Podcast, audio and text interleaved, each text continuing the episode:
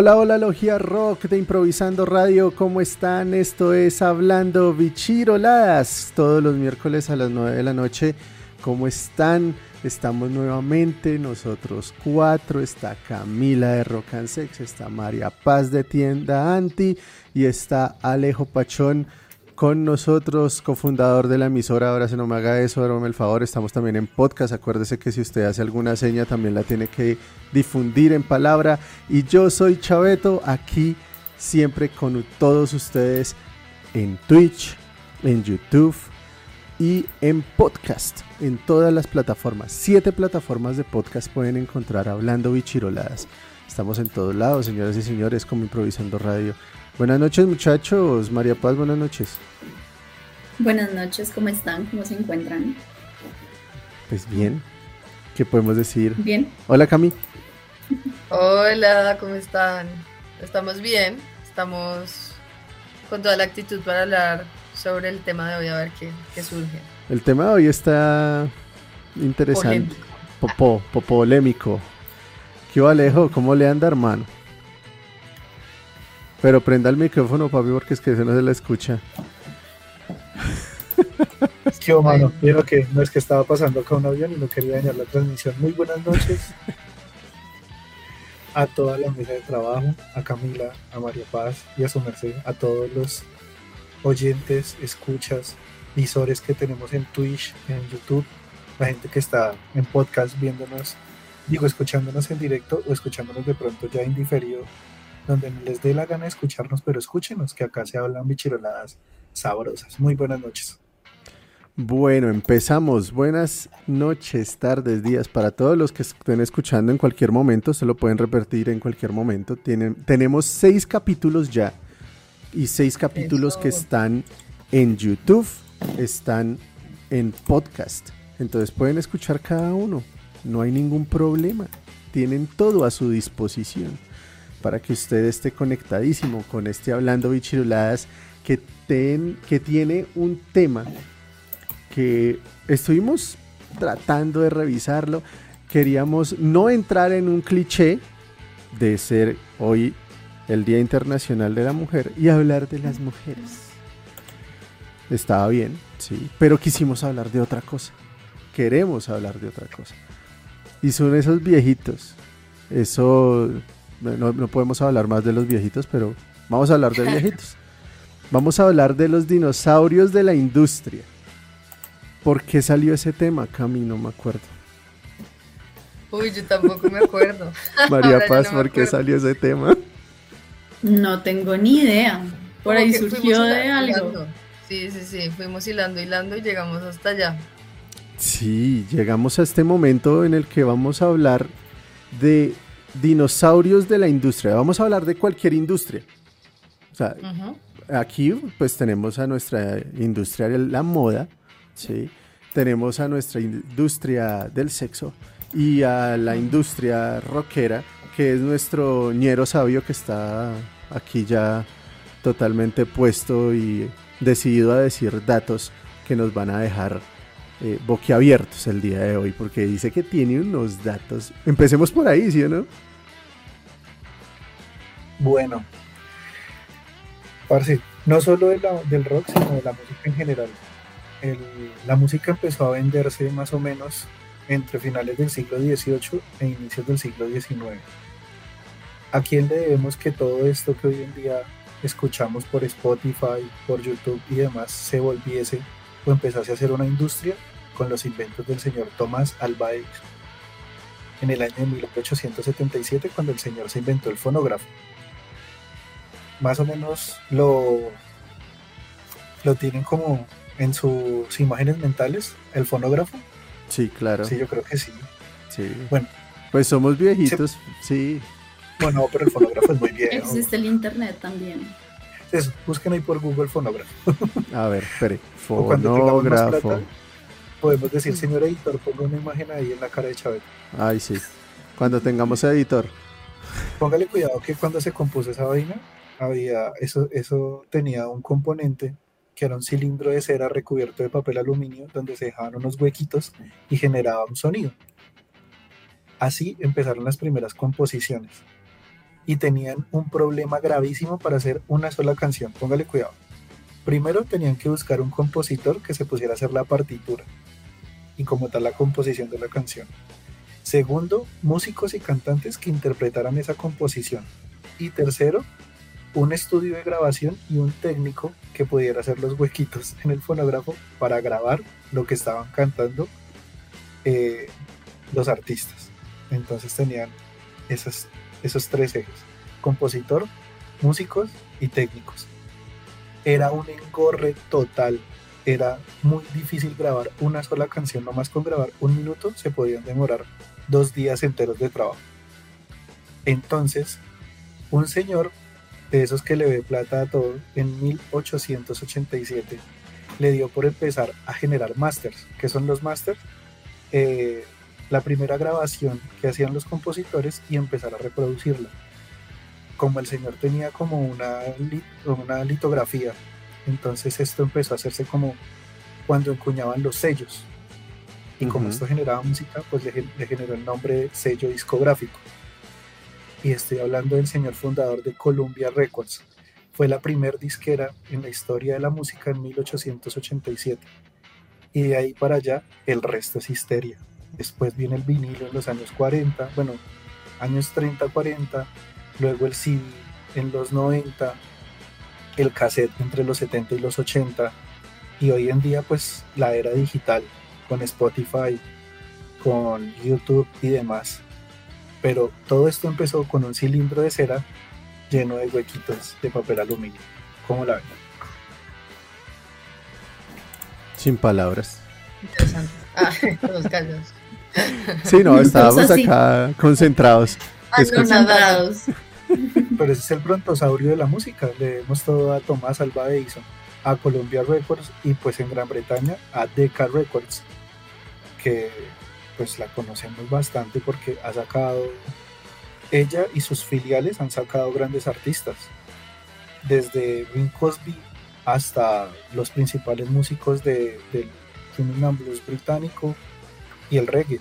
Entonces, váyanse imaginando estos señores cuánta plata, o bueno, sus tataranietos cuánta plata pueden tener hoy en día. Eso. Sí, poquita. Pero los, bueno, nepo, los nepo babies de, de, de las discográficas. Sí, son unos buenos dinosaurios, por decirlo tal así. cual. ¿Cuáles serían Sí. malos dinosaurios entonces? Yo, yo estoy pensando en unos, aunque es que no quiero decir nombres propios. Ay, diga prom, nombres propios. exacto. Descríbelos y, que en el chat, en el Pues chat manden. son, son discográficas de acá, colombianas. Ah, ok. Colombianas.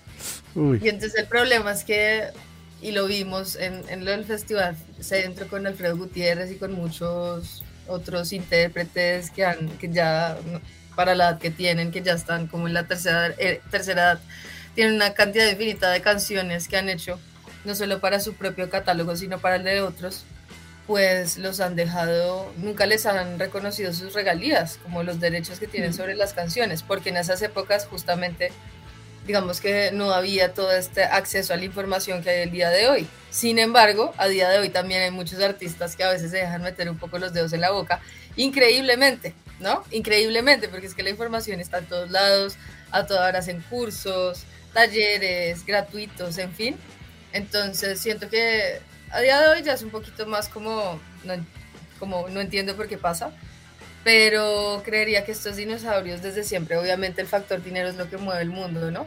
Y lo que les interesaba a ellos, eh, o que les interesa igual a las, a las discográficas hoy en día es eso, como más allá de, del, del, del, artista y el valor eh, que tengan con respecto a la música que hacen, es obviamente cómo pueden tener esa retribución económica que hacen al invertirle en el marketing, en el plan de prensa, en todo el desarrollo. Entonces, siento que hay unos dinosaurios ahí mismo, como que están muy aferrados a las cosas, no solo en las discográficas, sino en diferentes facetas dentro de la industria de la música, que claramente antes no había, pues reitero, como la manera, hoy en día hay como eh, cursos y muchas maneras de, tener un cartón que te certifica en music business, etcétera pero muchos de estos que empezaron así como de la experiencia y de la experticia que le va dando los años, como que se aferran y no dejan, y en general creo que cualquier industria, que otras generaciones pasen, aprendan y tengan oportunidades.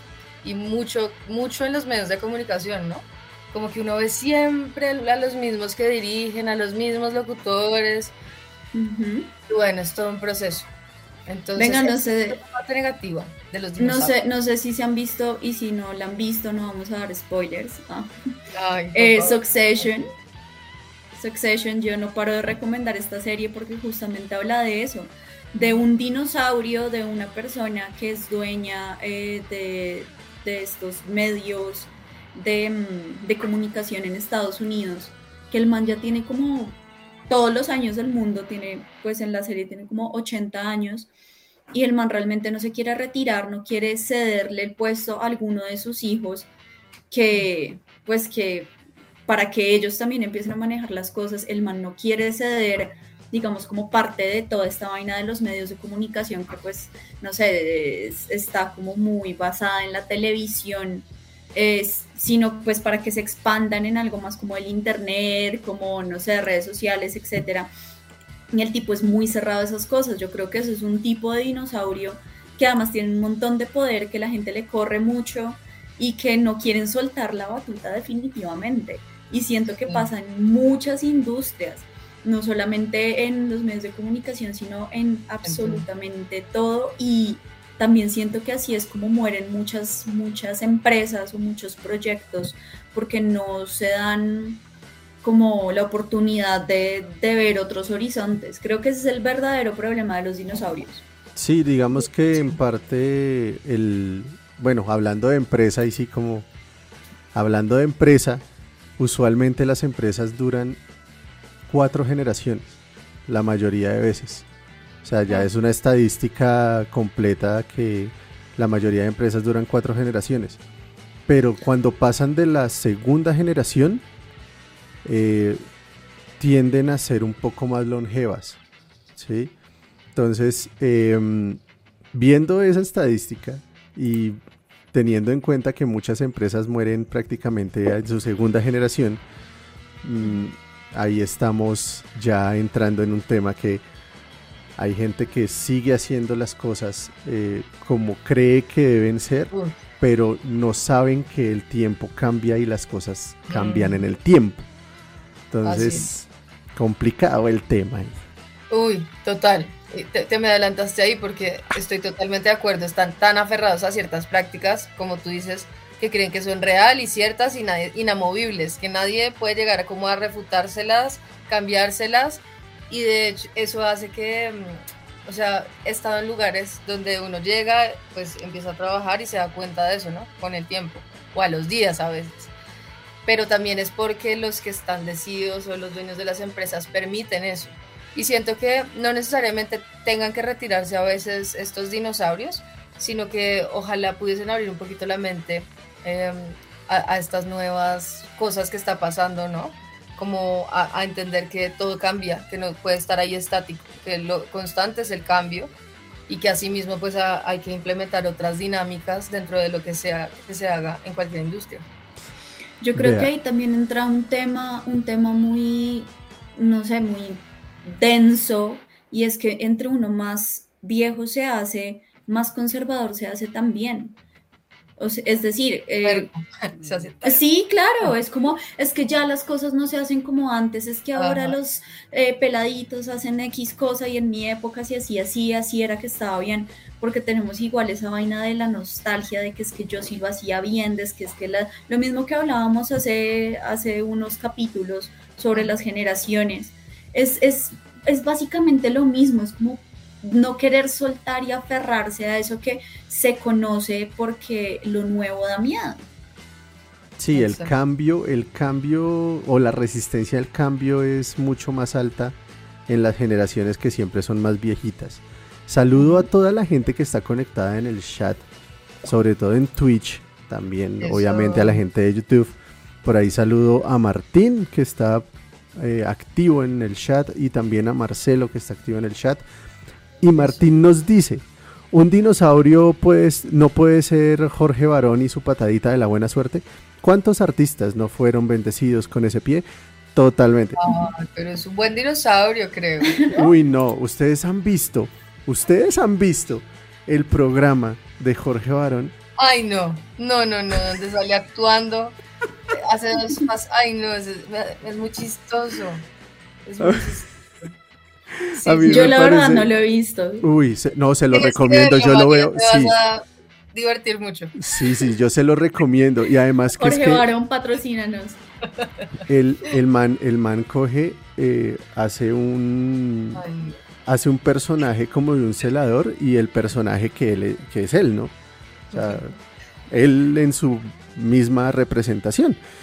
Y se habla a sí mismo y se nota que es libreteado porque, sí, Jorge, es que no sé qué, eh, como, como en el Chavo, como, como las actuaciones del Chavo del 8, eso. Sí, y es que vamos con el no sé qué. Sí, señores, estamos en, vivo y en directo aquí en nuestro programa. Total, este man es un hit. Pero cuando, cuando algo puede ser un dinosaurio malo o un clásico. Y eso es complicado. Para mí, Jorge Barón es un clásico. Es un clásico. Ya, es un clásico. Además, creo que no tiene, en ese caso, creo que no tiene reemplazo. Claro, o sea, es que es muy difícil. Es muy difícil que alguien llegue a tomar esa batuta. O sea, es como ya toda, ya todo un personaje creado que si ponen a otra persona va a ser completamente ridículo. Sí, total. No, y además es que el hombre puso una pauta. El man traía a los artistas que nadie podía traer, tuvo en su programa gente que... No, total. O sea, y además a ver, cualquier banda, artista, el que sea, que estuviera en el, show de las estrellas de Jorge Barón, era... Arica se consagró. Pues así se consagró Kraken prácticamente. Pero a lo que es que la industria cambia Antiguamente los artistas se tenían que promocionar por la televisión. Ah, no, claro. Actualmente no. Entonces, por eso no hay programas que traigan artistas, sino cambio a los realities que promueven artistas. Aunque creo que eso ya pronto se puede descontinuar, ¿no? La cosa del reality. Creo que ya está entrando como en decadencia un poco. Pues en mi perspectiva. ¿Será?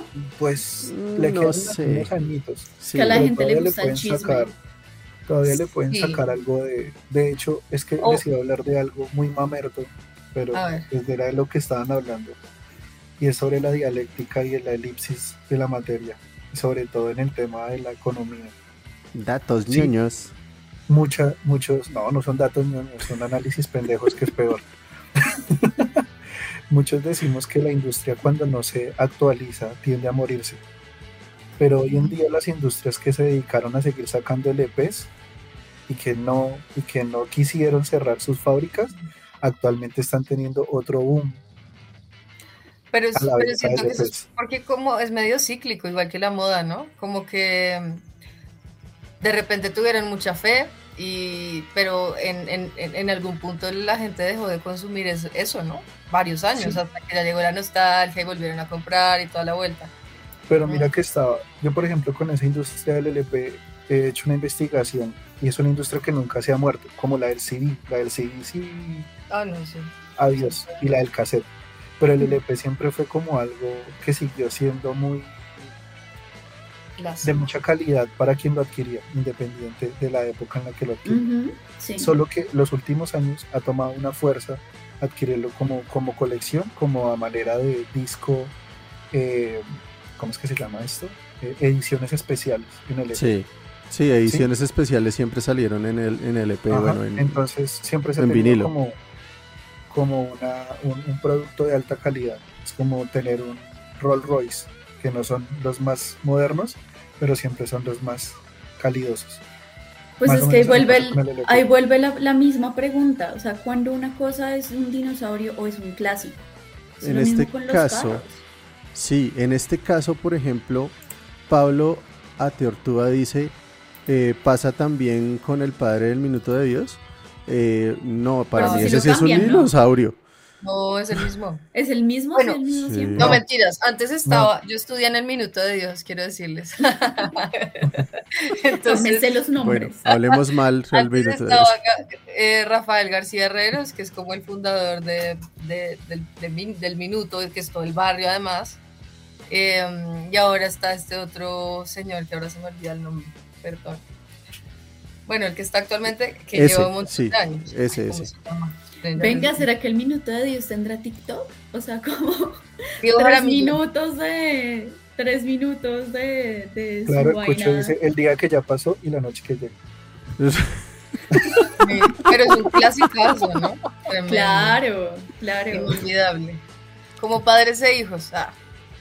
Como No, yo creo que ya hay generaciones que no conocen eso. Sí, no, Pues, ya pero para las ya. antiguas, Ya hay generaciones que no, que, esto es viejo, pues. Ah, que ahí- minuto de Dios. Ay, minuto de Dios, sí. Pero eso lo Pues, siguen dando.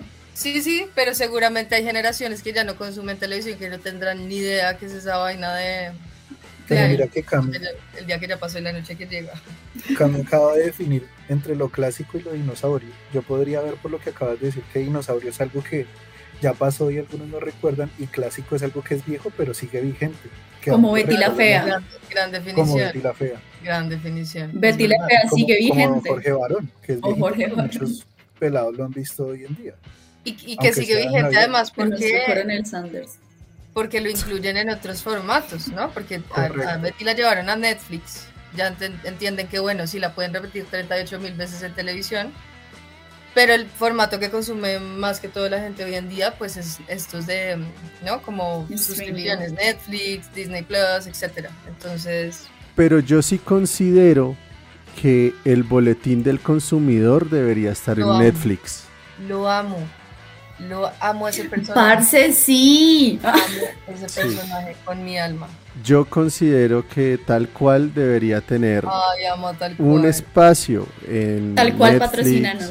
Sí, no. Lo, te amamos tal cual. Tal, te amamos tal cual. tal cual. ¿Quieres saber una, una, una cosa curiosa mía? Mi mamá me decía, bueno, acá en casa, que mi muñeco favorito era tal cual. Yo toda aficionada tal cual. Me veía todos los boletines del consumidor. Sin Obviamente entender un carajo. pero es rarísimo como a una niña le gusta tal cual. O sea, no sé, me parecía muy cómico. Pero es que Ah, Vea todo. que hasta, hasta tal cual, o sea, como los Divino. gráficos y eso, la animación como tal la han cambiado, o sea, la, la han puesto más moderna y le han puesto sombritas Ah, y sí. toda la vaina. Ah, o sí, sea, vean que hasta claro. esas cosas se, se actualizan. Sí, sí, sí, es Sí, importante. Tal cual apunta como clásico. Aunque acá voy a, aquí voy a otra marca, esto ya es de comida, de lo del tigre Tony de Kellogg's, de las azucaritas. Ajá. Ajá. Uy, a ese lo han transformado y se ha vuelto, o sea, no es por nada, pero busquen de verdad Se ha vuelto horrible. la evolución, la Mi evolución. del- época era más lindo. Ay, horrible. No, de verdad, mírenlo. O sea, no- es No, más allá de la bueno. época. Se ve feo. Y también cambia de país a país. ¿Saben? Como así muchos productos de, que cambian la imagen de los personajes. Pero siento que ese también es un clásico. A mí- Yo era amante de las, o bueno, me gusta. Pero de las azucaritas y todo eso. Eh, Pero, claro, venga, es que nosotros ojo. ya no somos el público objetivo de ellos. Sí, o sea, no, ya claro. que sea bonito para nosotros no, no pasa nada, tiene que ser bonitos para los pelados. Pero sí, el, el debería cambiar cambio, el el cambio real fue el de no de las azucaritas, sino del otro, ¿cómo es que se llama? De del de los El Choco El güey. de Choco Crispy. Que antes era un elefante gordo y ahora Ah, es un elefantico todo esbelto. ahora son delgados. Sí. Ahora son súper delgados y altos. Por eso digo, o sea, no entiendo. pero- Pues Eso, es que- Melvin, gracias. Melvin, esa cosa. Sí, sí, sí, gracias muchachos de Twitch por decirme cómo es que era que se llamaba ese elefante cara de verga. Vea, Pablo dice que, parce, yo vi un video hoy en Twitter con el man que hace la voz de tal cual y queda no nada. Ahí nos puso el, el link, El video, me imagino, te lo el envío. video. Ay, marica. Joven, usted por eso hoy se ganó un Picasso. Oiga, sí, ese, ese man, ese man es un viejito con barba grande. Ay, Es un marica, dinosaurio. es un dinosaurio. Volvemos a lo mismo, dinosaurios o clásicos. Uy, carajo. No, El- personaje es clásico, pero el señor ya es un dinosaurio. Sí, ya no. Aunque es que Pero también hay voces irreemplazables, ¿no? O sea, ya le dieron la esencia y puede que la renueven luego, seguramente porque se muera o ya se retire o lo que sea. Pero siento que ya va a cambiar la esencia del personaje, innegablemente. Es como los de doblajes, ¿no? Siempre Eso ustedes ven que para los actores les ponen unas voces durante toda sus- su carrera, pues, en el cine. Y a veces le cambian por alguna razón y uno se siente, uno ya se adapta, ¿no? Pues pasó Sí. con los Simpson. O sea, yo creo que una de las de, de las cosas que hicieron de cara a los Simpson, por lo menos en Latinoamérica, fue el cambio de doblaje, porque ya uno lo escuchaba y era como, parce, ¿qué es esto? O sea, ya uno no relacionaba la voz con el, con el personaje. Y bueno, también los personajes cambiaron mucho. Pero, pero sí, sí esos doblajes ya, ya como que hacían ruido, no sé. Sí, es Pero para esta última temporada volvió todo el elenco de voces original. De latino. En, en Latinoamérica y en, y en habla inglés también. Bueno, aunque Pues- hay tres muertos en Estados Unidos, pero volvieron los originales. Tres muertos, hay muchos muertos en Estados Unidos, sobre Entraron- todo en los no, colegios. de los, del elenco. Por una del balacera, elenco o- de los Simpsons. Ay, qué Sí, yo sé. En Estados Unidos hay muchos muertos todos los días. Uy, parce, Martín dice que otro dinosaurio son sábados felices. Uy, no. Ay, no. Uy, sí. Pero no, es eso que- es un Besazo, dinosaurio. literal. No, nunca pude Pero- con... Lo siento, nunca pude con sábados felices. Es nunca horrible. pude. Horrible, qué cosa tan... No. Es, Sí, no. Y es que es Sábados un humor Felices. Muy barato. No, Sábados Felices se volvió una No, vaina grotesca y además con chistes malos que uno se acuerda. O sea, yo no sé, yo no sé por qué uno se acuerda de esos chistes tan malos que Ay, porque, el único que porque me lloran las, porque lloran los cereales. Porque lloran los cereales. Sí. Porque lloran los cereales. Porque chocó Crispis. Ay, Pero eso es chiste de la luciérnaga. No, eso es chiste de Sábados Felices porque eso, son los me mismos acuerdo de este prácticamente. el cuentahuesos. Mi mis abuelos veían ese programa siempre. Me acuerdo del cuentahuesos. Ese me hacía, re- pues, o sea, claramente esa es la esencia, pero así Pero como lo que como- acaba de hacer Carlitos. No, Pero- Marcelo, los plastichistes son y siempre serán de también caerás. también Que ese es un ¿no? clásico, no es un No, dinosaurio. ese sí me gusta, Marcelo. Bien. Sí, plastichistes. Muy bien. Los chistes. Esos dinosaurios. Ay, ese sí era no chévere. todos se acuerdan de eso. Aunque saben, de dónde- saben de- esto ya es muy viejo, pero creo que los plastichistes, había un, un programa en Señal Colombia cuando era chiquita que se llamaba como Verde Manzana, que ahí Sí. salía con Camelo. Y ahí había una parte de, de plastilina, que eran como unas manos mágicas que salían y Sí. le enseñaban a uno. Creo que desde ahí como que tomaron la idea para los plastichistes luego. Bueno, aguante los plastichistes. Sí, no, Sí. total. Plastichistes forever, my Plastichistes friends. patrocínanos. luego nos hacen el muñequito. Sí, sí, todos así en, muñe- en, en plástico. Pero vea, de, de esos, de esos personajes o de esa gente que salía ahí, eh, el. ¿Cómo era que se llamaba el, el superhéroe? Ay, ahora se me olvidó. Ay, pucha. El superhéroe de los, de los vegetales. Ay, no sé. De, Ay, también de las- Dios. no me Sí, de también caerás. Ay, no. Era, No. es, es el mejor superhéroe de todo el mundo. Es el superhéroe de María Paz. ¿Qué? Ah, Sí. No me acuerdo. no, tampoco. Si alguien sabe, acuerdo. No. en el chat. No. Super Light. Super Light. El que siempre. el que el le que botaba la comida chatarra a la gente. ¿Y por qué el mío? El enemigo de la comida chatarra. Sí. Llegaba a un puesto. comida chatarra. Llegaba a un puesto de perros calientes una persona tranquila comiéndose su perro caliente y llegaba y le rapaba el perro caliente y salía corriendo y cómete un brócoli, es mejor para tu... Y así.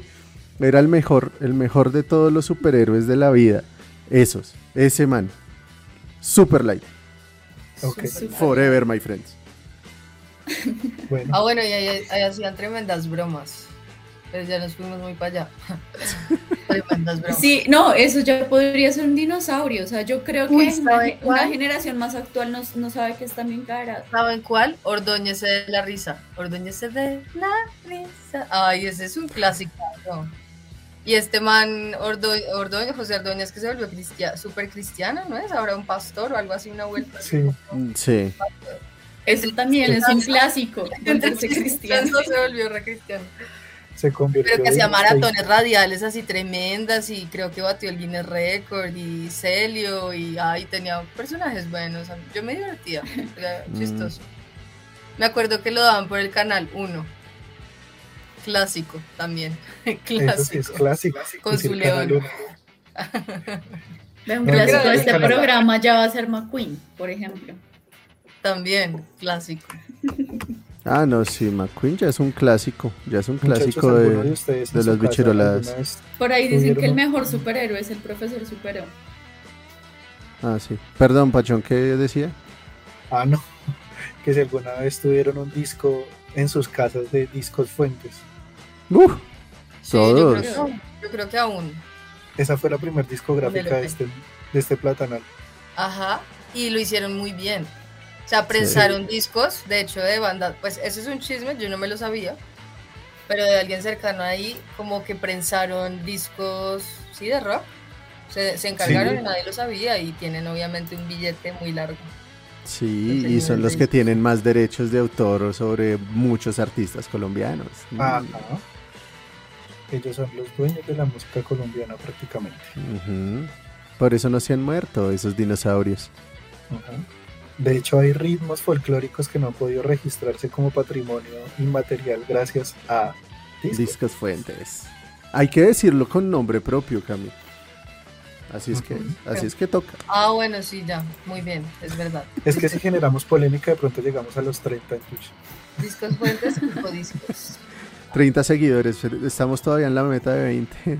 Próximamente lo logramos. Sí, los, ca- discos. Los los 14 14 cañonazos, sí, Marcelo, total. ¿Esos, son, ¿Esos eran de Prodiscos o de Discos Fuentes? Eh, ¿Los 14 cañonazos? no, era de Discos Fuentes, ¿no? Pero a ver. Creo ¿Sí? que discos Ok. fuentes. De hecho, yo tener un, mi papá era colección, o es, bueno, dejó unos varios eh, discos de vinil de ahí. Sí, claro. Discos Los Fuentes era. cañonazos y de vallenato, etcétera, etcétera. 14 Tal cual. cañonazos bailables, no- volumen 35. ¿Saben qué otro clásico? Ya que estamos por esa línea sonora.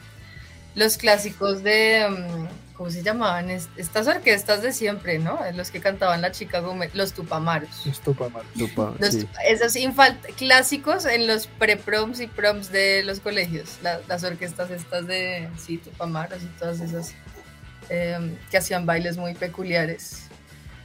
Me acuerdo mucho de los Tupamaros. ¿Qué pasa? Ah, bueno, 50 de Joselito, que pasan de generación en generación. Así pasan con muchas, ¿no?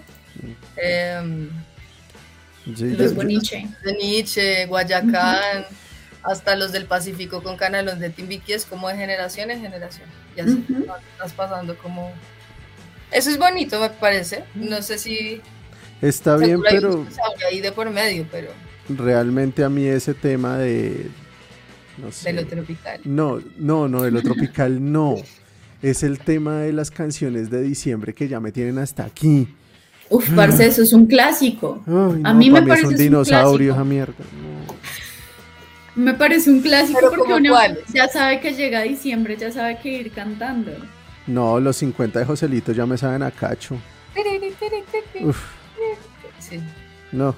Me Parce, no saben sé, a a mí- cacho a- total. A mí, a mí me gusta, a mí me A mí gusta me porque encanta. además es como, como reunir a varias generaciones.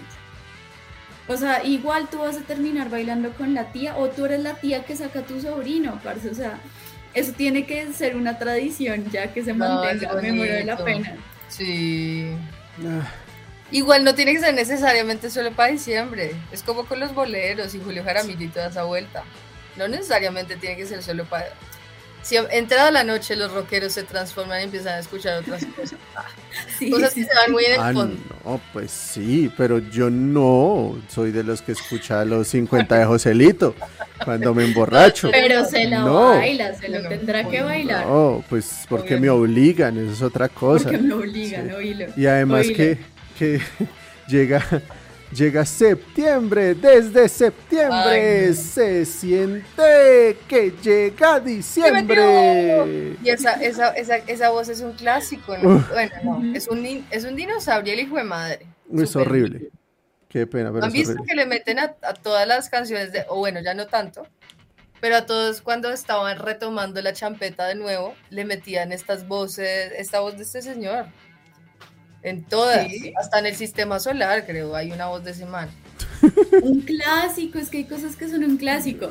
Por ejemplo, un, cla- un clásico también es el de, no sé, en la calle, cualquier barrio bogotano o bueno, colombiano, inclusive latinoamericano. Puede ser.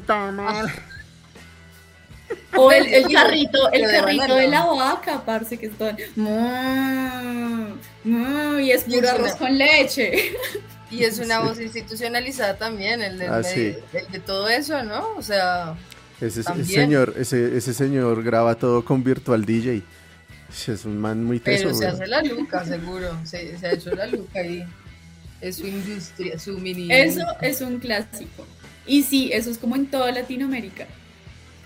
Ustedes sí Sí, saben sí. que el- el- el- la primera propaganda que hizo ese señor fue unas fresas ¿Una de fresas? de fresas. De Con el fresas. niño que decía, ¿a cómo? A mí. Así. Ah, ah, ¿cómo? El Esa. cómo. Y eran unas fresas, era de unas fresas. Y con eso la rompió y de ahí para allá, pues fresas, manzanas, aguacates, plátanos, Mm. lo que fuera. El influencer de la época. ese man vende alpargatas en Dubai. ¿A cómo? A mí. Ese es un clásico. Clasicazo. Sí, no, ese señor es un ¿Y saben cuál otro? Bueno, esto, ah, es que a mí ese canal no me, los canales nacionales ya no me gustan para un carajo. O sea, siento que uno los veía era como por su familia, ¿no? Siento que antes era como eso, un poco como la Por hora de la televisión, ¿no? La hora familiar y ver Era lo programa. único que podía ver uno. Sí. Y entonces me acuerdo de este man deportivo, deport- eh, ¿qué? Narrador deportivo, eh, o no narrador, pero sí periodista deportivo, eh, este Henao, Ricardo Henao con su Todo porque hoy es viernes. Ah, sí. Ese es un clásico también, me parece a mí. O este otro, el que narra, ¿cómo es que se llama? El que narra todos los partidos acá. Cuando juega la selección. Eh, Es que ahora hay tantos. Sí, no, hay creo uno, que... hay uno que se, que se volteó de casa, estaba en Caracol y se fue para RCN. Ah, el cantante del gol. El cantante del gol, ¿cómo es? No me, no me acuerdo cómo se llama, pero es el cantante del gol. Ah, el, No el- sé con cuál. el Ah, y un dinosaurio en, en el mundo deportivo, Carlos Antonio Vélez. Ese sí que es un dinosaurio. no, ese sí es un- ah. Ese, eh, Ese ese sí es un que- dinosaurio, pero Uy, de no. lo más grotesco. O sea, si uno quiere encontrar un fósil y petróleo, sácase y... Ahí, ahí. Ay. Ese man es lo peor que puede existir en todo el periodismo deportivo chipcha, Horrible. que ya está cagado. Y sale- o sea, este man peor aún. todo. Lo peor, lo peor de la comunicación social son el periodismo televisivo. Lo peor del periodismo televisivo son el periodismo deportivo. Y lo peor del periodismo deportivo Ay, es. Carlos Antonio Vélez. No digo. Mire, mire el infierno hasta dónde bajó para llegar a ese man. Ay, no. Oiga, sí, aquí Sí, nos recuerdan es a, a William. Vinasco. ¿Cómo? Ah, William. Sí, sí, sí, William sí, que sí. tiene tremendo. Sí, ahorita, ahorita es el. Emporio Candela, que Ajá. Es un... Radiopolis. eso. Radiopolis, que es el Emporio Candela. Él empezó con esa mierdita Candela y ahorita Radiopolis tiene como, como Que hasta Bar tiene. poco de cosas. Hasta Bar tiene. Sí. Y además que yo me acuerdo de un amigo que decía que cuando sonaba la canción de William Vinasco Che, está narrando con Caché. Y el man pensaba que Caché era el amigo de al lado, el que le comentaba. Ay, Eso es un no. dinosaurio, ese chiste. Obvio que no. Ese chiste es un dinosaurio. Malísimo. Malísimo. Retírese, retírese. Ah, es que yo soy un dinosaurio de los chistes. Ese Creo que eso es de familia. Yo puedo seguir echando chistes malos si quieren. Y seguro lo vas a seguir haciendo, seguro. Sí, no, tranquilo, lo voy a- salir. O sea, es, es un tic que tiene. Voy a aportar ese, eso a este programa. Listo. Voy a sacar gusta, chistes pero malos me cuando gusta, aparecen. Pero me gusta, pero me gusta, está, está bueno, está bueno. Oigan, Está otra, otra, otra dinosauria, bueno, ya está muerta, ¿no? Em, Por eso. de Naturalia. Fósil. Natural, Ah, Naturalia, sí. fósil. Doña Gloria, Gloria. Y además, doña Gloria, déjenme decirle que también tenía otras industrias afines, ¿no? Ah, sí. Las industrias del sex. Entonces Ella la la señora maldad. supernaturalia y clásica también le apuntaba a lo otro, sabía cómo era que la plata llegaba. Sí. La señora, No, ¿cómo decirle? De la vida, ale- La de la vida alegre clásica. Ah, De la carajo. vida alegre dinosauria. Pero La toda, toda una institución de, de la presentación, igual que está Viena Ruiz, ya, ya también estoy yéndome muy para allá, pero Viena con su sección de las, ¿qué? Que mostraba siempre las piernas, Ah, que era sí. mejor dicho, Eso, la sensación. sí, eso, eso, eso fue culpa de Yamida Mat, que nos dañó la cabeza. Ay, el viejo es. ah, Eh, otro dinosaurio, el viejo es. que, que ese sí habla y no se le entiende ya ni mierda. ¿Usted sabe lo que debe ser el martirio de alguien que está siendo entrevistado por ese señor? Uy, Uy, no. Marica, usted. Por él y por José Gabriel. Pues a José Gabriel se le, se le entiende más, pero ese es otro dinosaurio tremendo. y yo o no sea, sé todavía cómo sigue teniendo programa. Otra temporada. Uy, No. no. Dinosaurios, parece que, que se quedan ahí, no, no Ay, pasan la batuta. No, Pero y- bueno, es que ya, ¿quién, quién, quién ve televisión?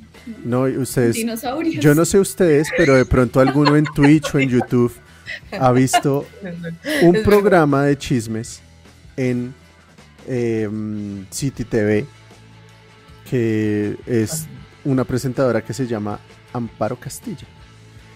No sé Ay, si- no, esa es otra. Ay, no, horrible. Ay, no, no. Esa señora Es- se cree del mundo de la. un personaje Sí, sí.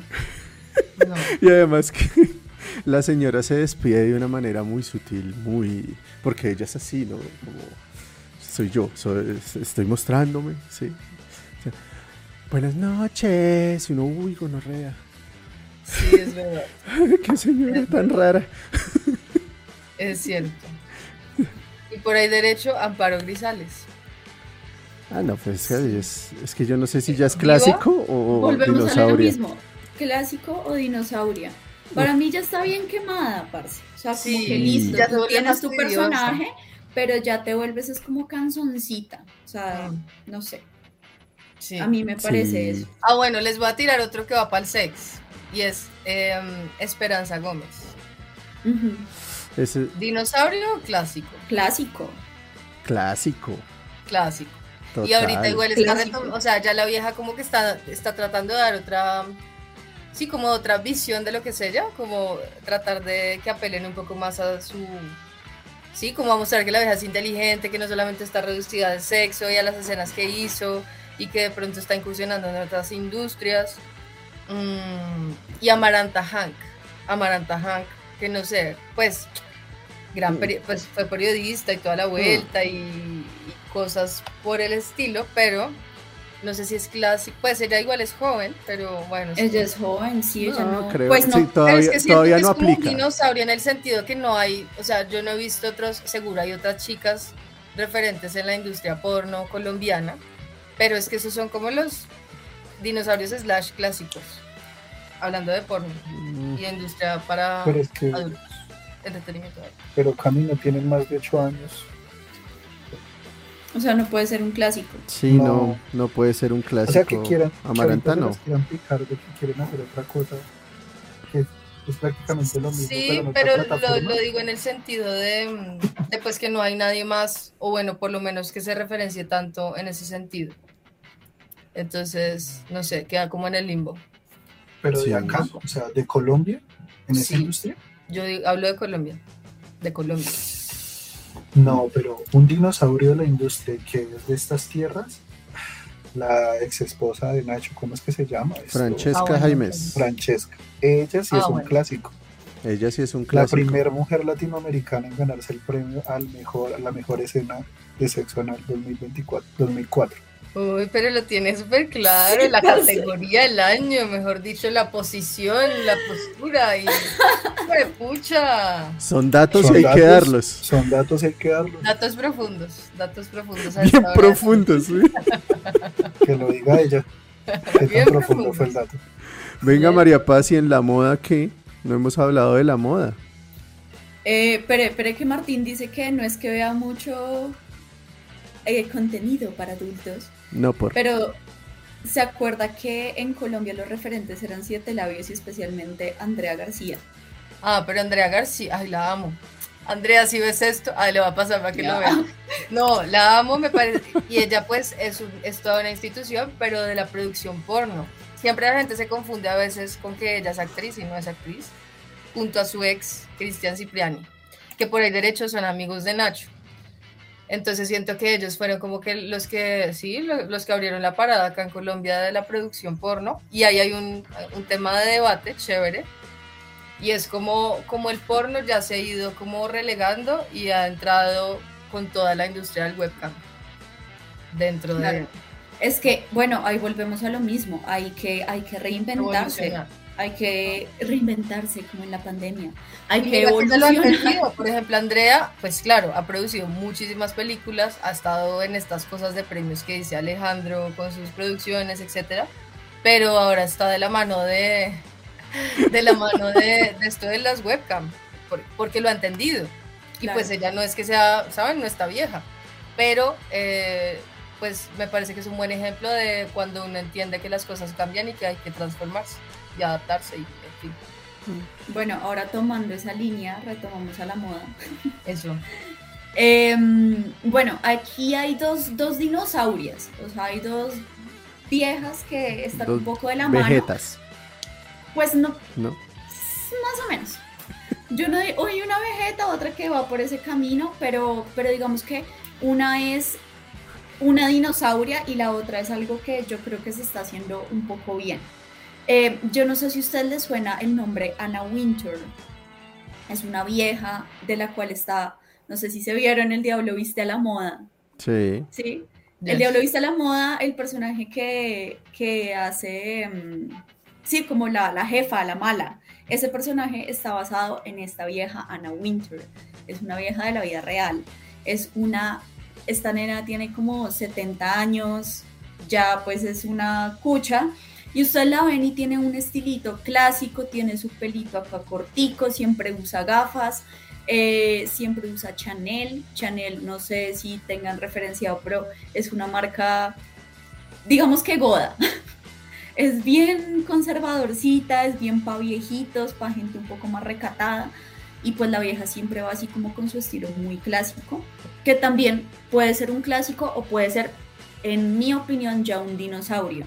La vieja en su época, y bueno, y todavía, mejor dicho, todo el mundo le corre, porque la vieja era una eminencia captando tendencias. O sea, la vieja decía, eso va a ser tendencia, lo metía en Vogue. Eh, aclaración, la vieja era, es editora de Vogue. Em, lo metía en Vogue y efectivamente eso era lo que pegaba. Y pues eso en el mundo de la moda es algo valiosísimo porque de ahí es de donde sacan todas las tendencias que vamos a terminar usando tres años después. O sea, en el mundo de la moda, em, eso lo proponen en, en las pasarelas, lo proponen en las pasarelas y después de mucho tiempo llega a, a nosotros como consumidores habituales. Entonces, esta vieja era una eminencia, pero se ha estado quedando como corta, parece. Como que la vieja de ser tan clásica y de ser como tan, como tan recatadita y la cosa, pues se queda como corta en esta vaina de las tendencias, aunque todo el mundo le sigue corriendo. Por otro lado, está una vieja que se llama Ana de lo Russo, que hace básicamente lo mismo, pero esta vieja es una loca.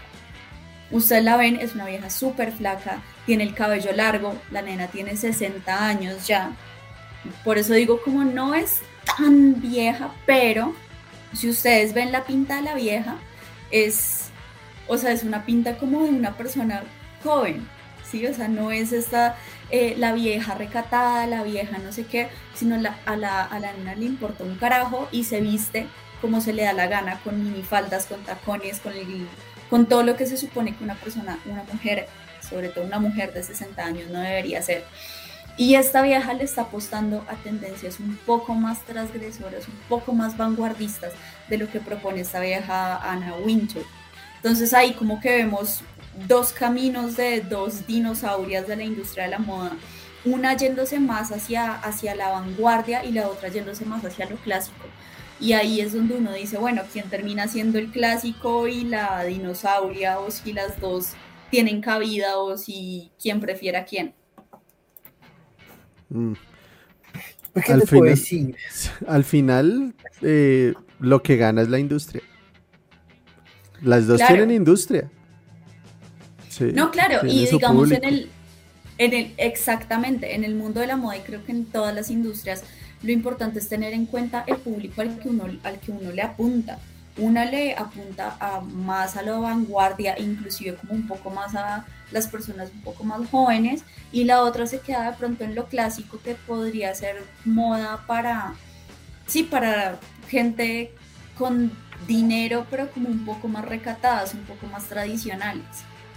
Y como elitista la final, ¿no? Un poco lo que decías de Chanel ahorita, como esas grandes casas, no sé si todas, pero obviamente el tema del dinero es como, bueno, pues hoy en día desde hace rato creo que todo lo replican, todas las, las grandes marcas lo replican, pero siento que hace un tiempo era un tema mucho de, sí, como de discriminar a la gente, como quien no usa tal, tales marcas, bueno, pues no hace parte del círculo.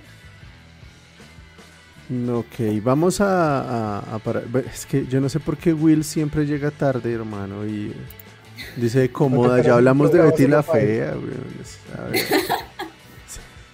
Es que tiene Internet Explorer, otro dinosaurio. Literal, literal. Tan malo. no, qué pecado, marica. Tiene que rebobinar cassé y ya puede volver a escuchar esto en el podcast que está en Apple Podcast, está en Spotify, está en Deezer y está en todas las otras plataformas de podcast que usted puede encontrar.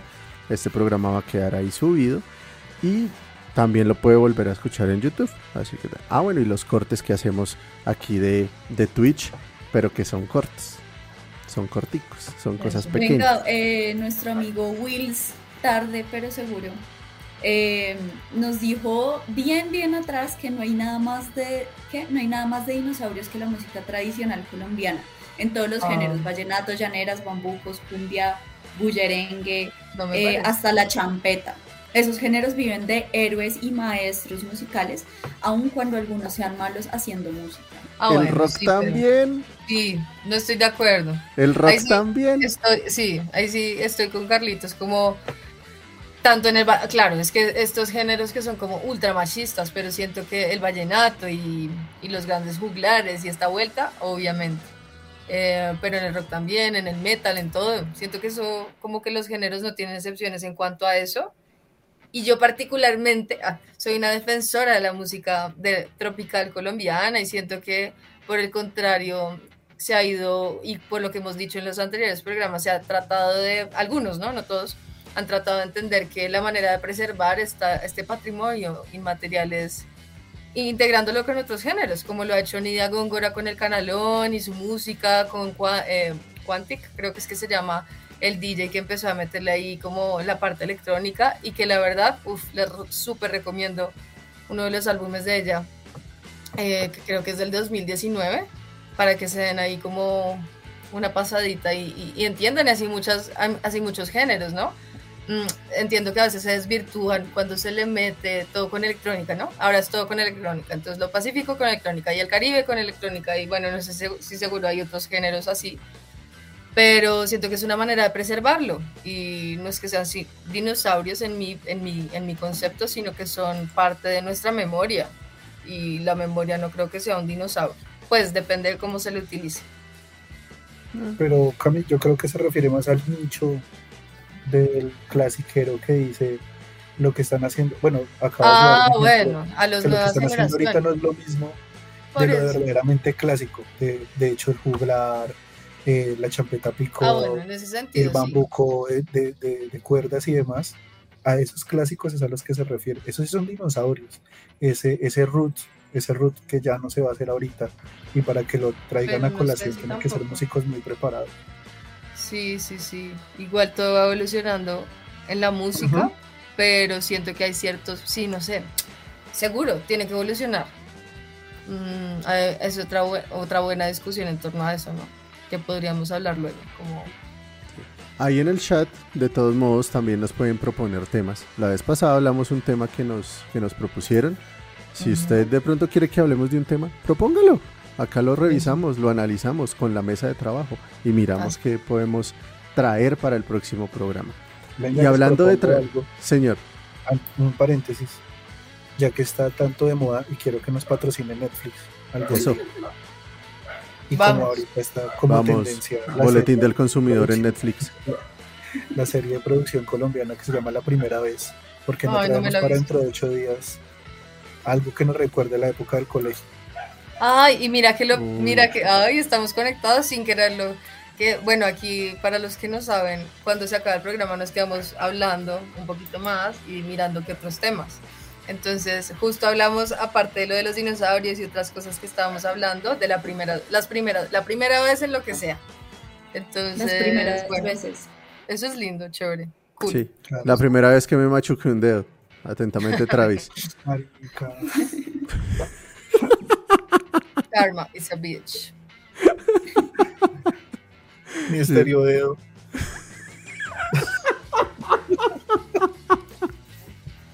Tengo el estéreo finger. El estéreo finger. Pero menos mal que fue el dedo y no otra cosa. Ay, ya Nunca dijeron qué dedo fue. Ah, bueno, sí, exacto. Nunca dijeron. ¿Ese man no está con una Kardashian? Sí, yo creo que fue ese dedo, sí. Pudo haber sido ese dedo, sí.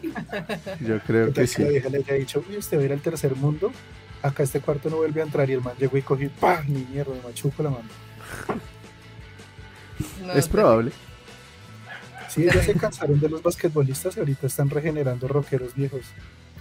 No, es que eso también tiene que ver con la moda. Hay varios. Eso, también tiene que ver con la moda y es como mercantilizan los cuerpos de las personas. Las Kardashians hicieron todo como un, eh, una moda, ser curvy, ser voluptuosa, ser negra, eh, ellas, ellas se veían súper morenas, tenían el cabello así como, como tratando de, simular eh, a las mujeres negras.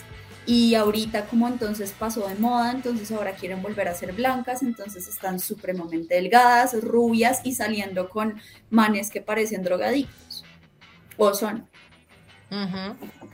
Entonces es, es como mercantilizan los cuerpos de las personas sea, las etnias no son, no son moda. Uy, a propósito de eso, María y todos los que están aquí presentes, voy a hablar de nombres propios, una marca terrible, no sé si la mencionamos hace ocho días, de Babul, Babul. bueno, no, no, la mencionamos. Bueno, una marca de ropa que hizo como todo un lanzamiento en Cartagena y no utilizaban a las palenqueras, o sea, literal como objetos, pero no las dejaban entrar al lugar del lanzamiento. Eh, ahí era, o sea, estaba súper restringido y se supone que toda la moda en cuanto a esta marca de ropa está inspirada en ellas, justamente, como en las palenqueras y en esta tradición em, de Cartagena, entonces las criticaron obviamente un montón, salieron muchísimos videos alrededor de eso. Y ya luego la vieja salió haciendo como un video ahí de que era humana y se equivocaba y bla, bla, bla, bla, bla. Ay, ah, ¿quién era la directora de Euro? pasó la misma vaina. pero, pero bueno, no sé, al menos la vieja sale a disculparse y a decir es que en serio la embarramos. No, no fue como de, es que las personas que organizan, pues no, fue como nosotros la embarramos y es que uno como blanco es un idiota. Aunque siento que también lo hizo como muy por ser políticamente correcta y ya, ¿saben? Como por, marica, pues está tirando su marca. Igual que la euro. Sí, no sé. No sé. pues igual es que todas, todas, todo eso son estrategias. Tú no vas a dejar morir tu marca por una Sí, cosa de esas. Entonces tú tienes que salir a dar una, sí, claro, tú tienes que salir a dar una declaración al menos. A mí me Sí, parece valioso que al menos admitan que se equivocaron y no estén echándole culpa a terceros, como suele pasar. Y pues es que sí, nosotros somos, o sea, los blancos pues, somos unos idiotas realmente. Oigan, y les tengo una más que pasó ayer, la polémica de Severo, ah, de esta cosa de los waffles, ¿vieron? Horrible esa mierda. El man ahí bailándoles con Porquería. el waffle, echando la vieja pegando las tetas. Y el man literal, ay, vio a una viejita a propósito de, de esta, de lo que ustedes hablan, de las, de las sin, sin qué, ¿cómo se llama esto? Sin caja. Una viejita que le cogió ese waffle y se lo, se lo metió como Dios. Dios mío. Pero No, no sé, a mí, a mí, a mí las personas dejan como- involucradas lo están disfrutando. No estás Claro, sí, no, sí, pero pues estoy hablando, me refiero a la polémica que todo el mundo ha armado, ¿no? Es una Como que pendejada, en el lugar, pero entonces, Puro. ¿por qué no van a intervienen en casas de prostitución, ilegales, clandestinas y vainas así, ¿no? Como por el estilo. O sea, yo no le veo el problema, pero me parece muy chistoso la polémica de cómo va a pelar las tetas y cómo le echa, la- y el man ahí como súper sugestivo. Pues el siempre y tema es cuando porque sea- está en video. No, y siempre y cuando Ajá. seas consensuado, pues no importa. Pero Ajá. A mí sí me parece como. Sí, sí, por eso digo Ah, que me parece como nuestro país es así, nuestro querido y lindo país. es Además, gracias a toda la polémica y a toda la vaina, eh, les dieron más, más gente, llegó más Oh, gente Sí, a eso. claro. Aunque no sé si cerraron el lugar, bueno, pues no, No, sé. no, no, no, lo cerraron. Le dijeron que lo iban a cerrar, pero realmente no pueden cerrarlo. Pero No, y no lo que no pueden cerrarlo, o sea, eso no tiene nada, nada de nada. Y Ajá. mm, le pusieron fue unas condiciones que obviamente nunca va a pasar. Pero, ¿cuáles condiciones? Esas sí no, no sabría decírselas. Pues que No, man no, ¿Y deje no. de saben cuáles son las condiciones? Escríbanlas en el chat. Ah, Sí, No, es no, que no, no, escríbanlos ahí si ustedes saben más que nosotros. Creo, Es probable. creo que las condiciones ya la, ya la tenían, que era prohibida, obviamente prohibida la entrada a menores de edad y ya la tenían en toda la entrada del lugar, entonces como No pudieron hacer ni mierda. los que fueron a hacer algo como, ah, mierda, ya la tienen. Es que de verdad, en serio, o sea, se, se ocupan de unas cosas tan Es- como tan bobas que sí. teniendo cosas realmente graves por las que trabajar, pero bueno, así pasa. No, y que la gente le, da- le sigue dando bombo también. Es que. Sí, no, a, a- a mí me pareció fue chistoso Tendencia realmente. tendencia. Sí, tendencias. Parece, nosotros como hombres hemos tenido entretenimiento de ese tipo en durante muchos años en muchos lugares. Ahora ellas tienen ese tipo de entretenimiento, que lo disfruten. Eso, vamos por un waffle, María. Pero hacen un reportaje. Uy, sí. Reportaje para improvisando radio. Nos Ay, tocó ir a Cali, hijo de pucha, bueno. Ay, pucha, vámonos, Aunque vámonos. acá ya están montando uno, ¿no? y acá igual acá, Acá hay acá hay, varios. acá hay varios, pero no son así de sugestivos. Hay uno que se Ah, llama sí, la no. verguería. No, La es como solamente la forma de el miembro. Hay una pizza, waffle. pizza en forma de pene, que es- es- está rica. Si es que Cali, Cali no es potencia mundial, es porque no quiere. Sí, es verdad. Sí. ¿Y se llama pizza, que es la verga? Pizza que es la verga, seguro. Bien. Sí. Vea, nos propusieron tema. Propongo el tema de hablar de clásicos del cine y series colombianas, cómo ha cambiado el lenguaje y la, ce- y la censura a través de los años. Marica. Clásicos Me del- gusta. Me gusta. Bueno, Ahí Sí. eh, mezclando dos temas, el de hoy y el de hace dos programas. Sí. Sí, me gusta. Me gusta. Podemos. Oiga, ¿sabe qué me hizo acordar, Chaveto? ¿Usted se acuerda de la fechicera? Uy, la fechiceira, claro que sí. Porque- Es eso mismo que están haciendo en Cali, pero del mismo modo en el sentido contrario. Ajá. Claro que la fechiceira sí era demasiadamente sugestiva. O sea, ¿Pero qué era? Yo no tengo ni idea. ¿Qué Para-? Será Brasil. Sí, es, Ay. ¿Tú Era- sabes qué es María? Ah, era perubólica. La, en perubólica, eh, después del, como de las 10 de la noche, tal vez, 11 de la The noche. Film Zone. Ah, Eh, casi. No, pero el Film Zone no era. Era, Eso sí se era un programa de perubólica, o sea, era más viejo aún. No, no, no, no, no, es que en la perubólica se colaban siempre dos, pro- dos canales brasileños, Globo ok. y Bandeirantes. Y Bandeirantes, sí, era de Band. Entonces, Era de de Bandeirantes. Band después de las 8 de la noche había un programa que era como Yogo du, Duofo, una vaina así, que eran juegos donde participaba la gente estilo el juego de la oca. El juego de la oca, sí. Pero los, los, castigos los ponía una modelo voluptuosa que se llamaba la fechicera. Era una mujer pues sumamente voluptuosa, brasilera, con un antifaz y le cascaba los manes, los metía entre unas piscinas, los revolcaba, los volvía una nada. Pero pues ah, los manes contentos. Sí, salía así súper mega sugestiva la señora y la fechiceira. Ay, ah, bandeirantes. De la, de la fechiceira, por lo que Sí, no, total. Además en la adolescencia ahí sí ya saben qué pasó. Pegando duro, pegando duro. Sí, total. Ya saben qué pasó ahí. Literal dándole al juego de la oca. Ustedes.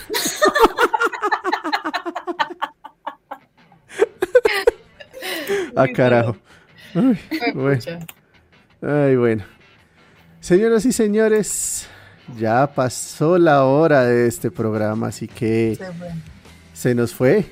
Se nos fue rapidito, como siempre, se marchó. Ah, carajo. Así como el viejito en el motel de las ferias. Em, no sé por qué pensé en Jorge Barón. la patadita de la... Mari. Em, no quería traer esa imagen a mi cabeza, pero gracias, Cami. No voy a poder dormir hoy. Y que siga la cuarentena. Em, bueno, vamos a terminar el programa con Jorge Barón. Y compartiendo las redes sociales de nuestros queridos amigos de Tienda Anti. Empecemos con Tienda Anti, por favor. Bueno, en Instagram me pueden seguir como arroba tienda antirraya al piso y recuerden que vamos a estar en muchas ferias, ahí vamos a estar publicando eh, dónde van a ser estas ferias para que nos visiten y puedan comprarnos productos o puedan conocernos ya un poco más a fondo. O personalizar sus cositas también. No, bueno, sus ropitas, su ropita, porque si personaliza sus cositas, ahí sí, le toca ir a hacer un sitio de tatuajes. Eh, Cami. Se pueden hacer porros si quieren también. interesante, interesante. ¿Cómo podemos? Festivales, pues háganle, háganle. Eh, Cami, las redes sociales de Rock and Sex. Bueno, Rock and Sex de la profe en Instagram, en YouTube, en Facebook y la profe Camila Sá en TikTok, en Instagram y ya. Ahí nos vemos. Excelente. Y nosotros improvisando radio en todas las redes sociales, en nuestra aplicación de Android con todo el rock nacional 24 horas. Nos encuentran como improvisando radio, también Twitch, YouTube, todas las redes sociales que usted puede encontrar y nos buscan como improvisando radio y estamos disponibles siempre, las 24 horas. Eh, no mentiras, déjenme dormir, pero sí estamos disponibles. Alejo, se cuida mano. Señor, bueno, se cuidan. Yo no tengo redes sociales, no me tires. síganos en El Recibo de la Luz, El Recibo del Agua, no mentiras. Eh, en www.improvisandoradio.co en todas las redes sociales. Improvisando Radio en YouTube. Veo que la gente sí está repitiendo los programas en Spotify también. Ahí hay también sección de comentarios. Envíenos sus temas. ¿Qué tal que estemos perezosos de pensar qué tema y escojamos el suyo? Y vamos a ver si de pronto con los comentarios armamos algo chévere y nutrimos este bonito programa. Y seguimos hablando bichiroladas todos los miércoles a las 9 de la noche. Hora Colombia. Sí, señoras y señores, tal cual yo soy Chaveto y esto fue Hablando Bichiroladas desde la plataforma Improvisando Radio con estos grandes acompañantes. Nos vemos pronto en el próximo programa, porque va a haber próximo, con mejores temas del día y de pronto con mucha más gente participando. Así que muchísimas gracias. Despídense, muchachos, ahí a la cámara. Ustedes, sí, los que están ahí. chao. chao. Se cuidan.